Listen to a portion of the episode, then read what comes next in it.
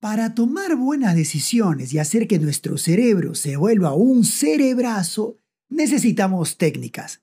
El grupo de técnicas que les voy a contar ahora son mis favoritas. Les cuento cómo la filosofía estoica cambió mi vida. Yo soy Miguel Figueroa y esta es La Neurona Reina un podcast donde hablaremos sobre neurociencia, comportamiento humano, evolución y mejora personal. Así que agarren sus cerebros que empezamos.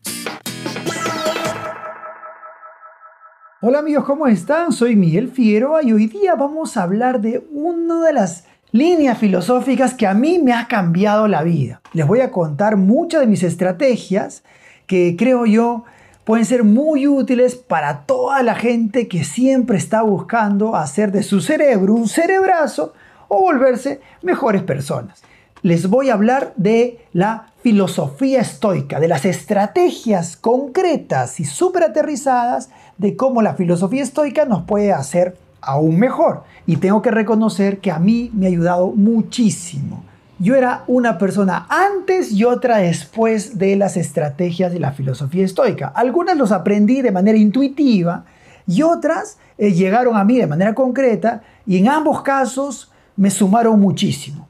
Recordemos además que la filosofía estoica viene de una época de crisis, una época, le dicen las filosofías helenísticas, una época en la que Alejandro Magno murió, en la que la polis que antes se conocía como algo muy estable se volvió un lugar muy distinto, o sea, hubieron muchos cambios, les hace conocido el tema de muchos cambios. Esto generó todo un ambiente de crisis y aparecieron filosofías que ayudaban a que la gente eh, se controle, se autocontrole, eh, piense en la felicidad, como los epicúreos, como los cínicos, pero también como los estoicos. Recuerden además que pueden buscar la fuente misma de esta información. Pueden ver, por ejemplo, Séneca, Zenón de Sitio, pueden eh, averiguar un poco más sobre las meditaciones de Marco Aurelio, ese Marco Aurelio que aparece, bueno, no es él, ¿no? sino que su representación aparece en la película El Gladiador, donde su hijo eh, lo asfixia en sus pechos, ¿no? ¿Se acuerdan esa escena tan, tan extraña, tan, tan dura?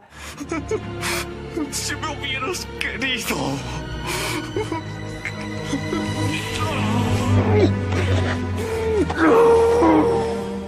Bueno, también está eh, Epícteto, que para mí es el, más importante porque primero se puede leer mucho mejor y sus contribuciones son bastante efectivas.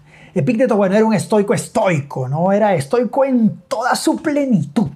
Imagínense lo que hacía. En una época se cuenta que Epícteto era esclavo, además, y su amo decidió, eh, no sé, estaba enfurecido por alguna cosa y decidió decidió destruir a Epícteto, a maltratarlo. Entonces le agarró la pierna y le empezó a doblar la pierna. Y Epícteto, en todo su, su, estoicismo, le dice, amo, eh, si sigue doblándome la pierna, me la va a quebrar. Y el amo, pues enfurecido, seguía doblándole la pierna. Y él le decía, amo, pero de verdad le digo que si me sigue doblando la pierna, me la va a quebrar. Y ¡prac! sonó.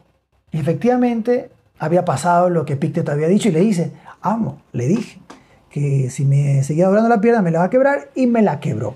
Y Epicteto se mantuvo así en todo su estoicismo. No estoy pretendiendo que nosotros seamos así de estoicos, pero creo que muchas de las herramientas del estoicismo ayudan, sobre todo para estar en posiciones más neutrales. Creo que la prudencia, el temperamento ecuánime es de las características de la filosofía estoica. Entonces, lo que les voy a contar ahorita son muchas estrategias, cómo las utilizo yo, cuál es mi interpretación seguramente a, algo libre, juntando pues con mi conocimiento de neurociencia, mi conocimiento sobre comportamiento humano, sobre evolución y biología, como ustedes ya saben de mí. Entonces, vamos a empezar con estas estrategias del estoicismo para hacer que tu vida sea mejor. Hazte amigo de lo inevitable. Hazte amigo lo inevitable es una frase que creo yo eh, entiende a los estoicos en toda su amplitud. Significa que si tú puedes evitar algo, claro, hay que evitarlo, no hay ninguna otra opción. Pero ¿qué pasa si no puedes evitar?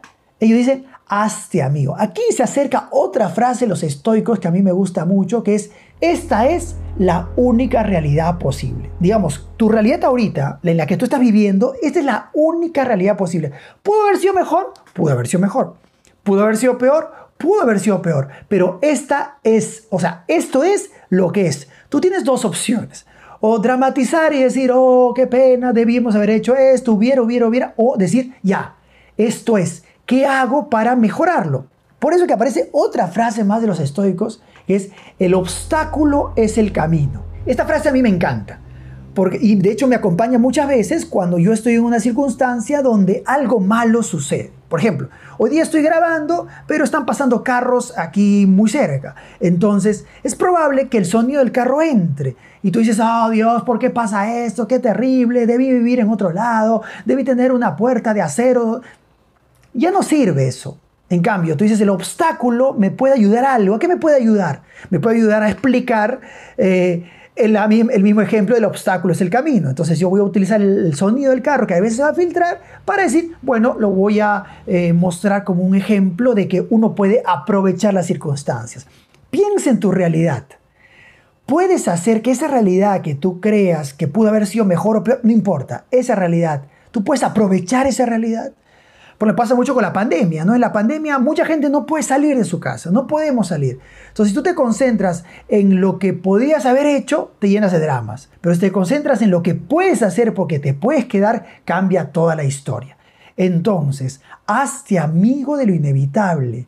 El obstáculo es el camino, transforma nuestra capacidad. O como diría Jean-Paul Sartre, este famoso filósofo, un hombre es lo que hace con lo que han hecho de él. O sea, las condiciones son las condiciones. Lo que han hecho de ti son los que han hecho de ti. ¿Tú puedes hacer algo con eso? Sí. Y eso significa tener libertad de hacer lo que se puede hacer cuando se puede hacer. ¿Se puede hacer algo? Entonces lo hago. Miren qué interesante. Dalo todo y luego olvídate. Dalo todo y luego olvídate es una frase que a mí me gusta mucho. Porque me ha hecho, ha hecho que mi vida sea mucho más tranquila es una interpretación de la filosofía estoica que muestra que, claro, cuando uno, no si les ha pasado alguna vez, eh, haces un informe, haces un trabajo, haces un video y lo haces, ¿no? Lo haces con ganas. Sin embargo, después cuando terminas dices, pude haberlo hecho mejor, pude haberme esforzado más, pude haberme entregado eh, un poco más, pude haber pude, pude, pude, pude. Todo está concentrado en el pasado, pero ¿qué podemos hacer con el pasado? No podemos hacer nada con el pasado. Por lo tanto, esta estrategia dice lo siguiente. Cuando hagas algo, entrégate al 100% en ese algo. Date todo, todo lo que tengas en ese momento, dalo. ¿Para qué? Para que después cuando lo entregues, tú digas, oye, ¿puedes haberlo hecho mejor? En ese momento no lo pude haber hecho mejor. ¿Se puede hacer mejor? Seguro, pero para el futuro se puede hacer mejor. Pero en ese momento yo di lo que tenía que dar. Yo me entregué al máximo. La antítesis de eso sería el presentismo, ¿no? Cuando uno está haciendo algo, pero en el fondo está haciendo otra cosa. O sea, su cabeza está haciendo una cosa y uno está haciendo otra cosa y estás molesto por estar haciendo algo, entonces no te entregas en plenitud. Les pido que cuando hagan algo, concéntrense al máximo en ese algo denle todo a ese algo y luego se van a dar cuenta que pueden descansar tranquilos. ¿Por qué? Porque dieron todo. Se puede hacer mejor, pero en el futuro. En el pasado, el pasado ya pasó. Amigos y amigas, creo que ya nos podemos quedar por aquí por el momento. Hemos dado bastantes técnicas y bastante que reflexionar.